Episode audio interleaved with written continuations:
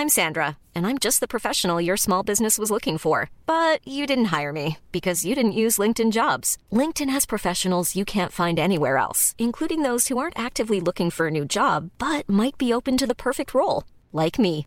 In a given month, over 70% of LinkedIn users don't visit other leading job sites. So if you're not looking on LinkedIn, you'll miss out on great candidates like Sandra. Start hiring professionals like a professional. Post your free job on linkedin.com/people today. Bonjour, je suis Julie Géco, cavalière depuis plus de 20 ans, passionnée par les chevaux depuis toujours et praticienne en shiatsu équin. Dans ce podcast, je partagerai mes réflexions, mes expériences et des informations utiles pour vous aider dans la gestion de votre ou de vos chevaux au quotidien. Je vais tenter de démystifier la médecine traditionnelle chinoise et de vous l'expliquer de la façon la plus simple possible afin que vous puissiez comprendre l'intérêt d'une complémentarité de celle-ci avec la médecine vétérinaire traditionnelle. Bienvenue dans Equitao, le podcast.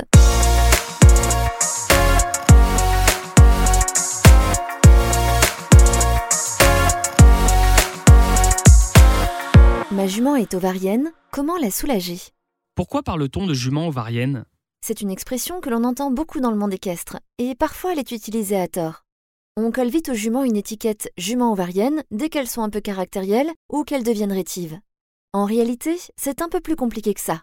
Il y a d'un côté les réelles pathologies ovariennes, et de l'autre le fait que, comme chez l'humain, les douleurs ovariennes liées au cycle, sans qu'elles ne soient pathologiques, peuvent créer un certain inconfort chez les juments. Nous allons ici nous concentrer sur ces douleurs ovariennes non pathologiques.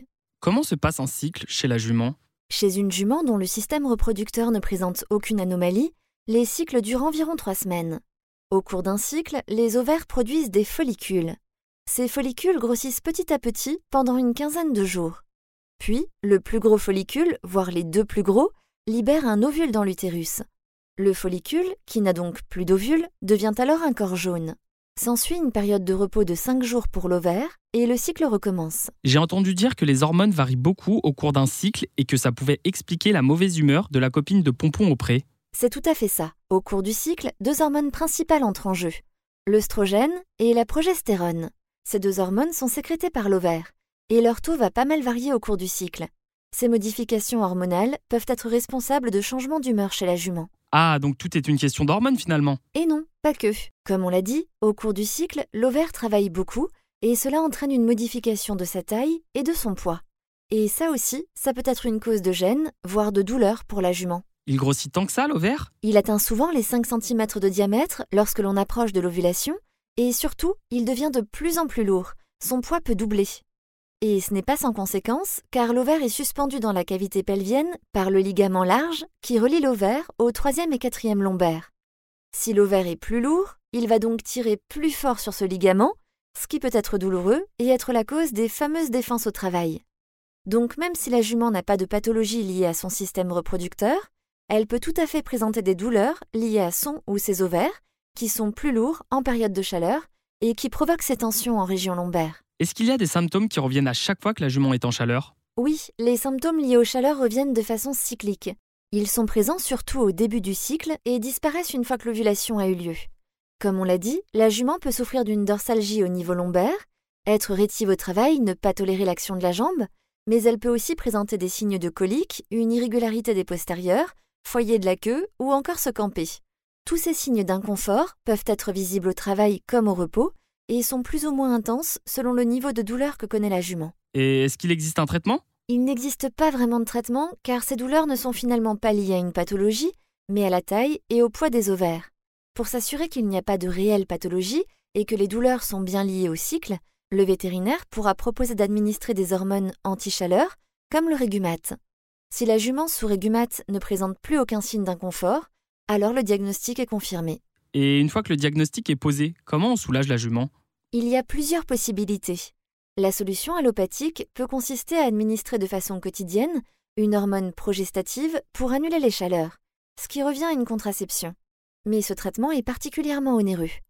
Parfois, certains vétérinaires optent aussi pour une infiltration du ligament ovarien.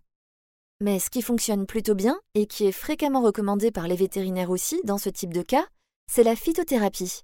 Il y a des plantes qui ont des effets antispasmodiques, anti-inflammatoires et même anxiolytiques pour les juments qui présentent des troubles du comportement. Pour ne citer qu'une seule plante, le gâtillier offre de très bons résultats. Est-ce que le shiatsu peut être utile pour une jument ovarienne? Oui, le shiatsu sera bénéfique à une jument ovarienne, tant sur le plan psychologique que physique. Il va favoriser la relaxation globale de la jument. Il va permettre de détendre la jument en relâchant les tensions musculaires qui sont souvent présentes en région lombaire et parfois dans le reste du corps. Le shiatsuki va également lever les blocages énergétiques dus aux dérèglements hormonaux et donc permettre à l'énergie de circuler à nouveau harmonieusement. Il aura aussi une action bénéfique sur le système immunitaire, ce qui va permettre à l'organisme de mieux réagir face à ces changements hormonaux. Et puis, l'usage de certains points d'acupuncture et d'acupression va permettre de soulager la jument de ses douleurs. Il en existe plusieurs, dont un qui est particulièrement efficace et dont Dominique Gignot, le père de l'ostéopathie équine, se servait beaucoup. Il se trouve derrière la dernière côte, environ 10 cm sous la pointe de la hanche. Le massage de ce point soulage efficacement la douleur mais attention, les juments peuvent avoir des réactions très vives au début. Il faut vraiment y aller en douceur et en prenant toutes les précautions de sécurité. Eh ben, heureusement que Pompon est un hongre. Merci d'avoir écouté cet épisode d'Equitao le podcast. S'il vous a plu, n'hésitez pas à le partager sur vos réseaux. Je vous donne rendez-vous la semaine prochaine pour un nouvel épisode. À très vite et d'ici là, caresse à Pompon. Le shiatsu est une technique complémentaire favorisant le bien-être de votre cheval. Le shiatsu ne se substitue pas à un suivi vétérinaire et ostéopathique.